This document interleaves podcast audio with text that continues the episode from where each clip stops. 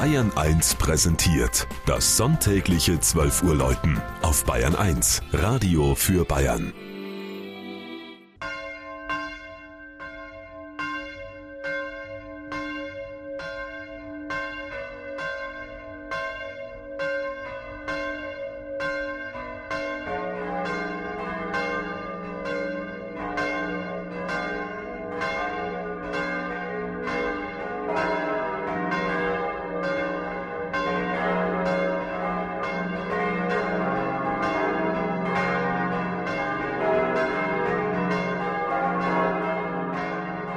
Ballengries in Oberbayern.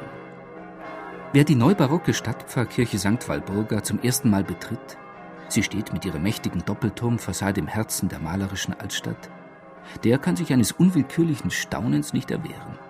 So überrascht ist er von der Weite und Helle des Raumes.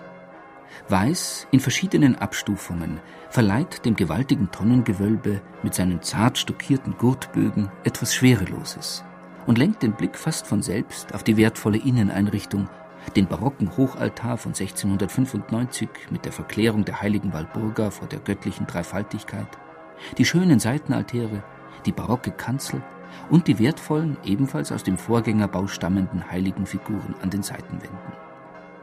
Mit dem Stichwort Vorgängerbau ist man auch dem Geheimnis dieses imponierenden Kirchenschiffs näher gekommen.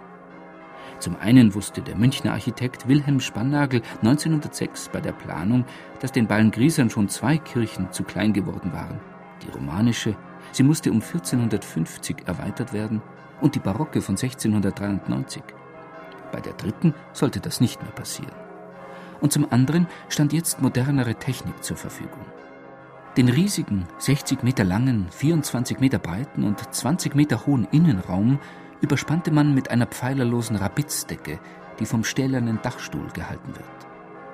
So wurde St. Walburga mit ihren 52 Meter hohen Türmen, der Nordturm ist das älteste Bauwerk der Stadt und bis zur Glockenstube romanisch, den zweiten plante Spannagel dazu und dem imponierenden Kirchenschiff zu einem bedeutenden Zeugnis der Kirchenbaukunst am Beginn des 20. Jahrhunderts.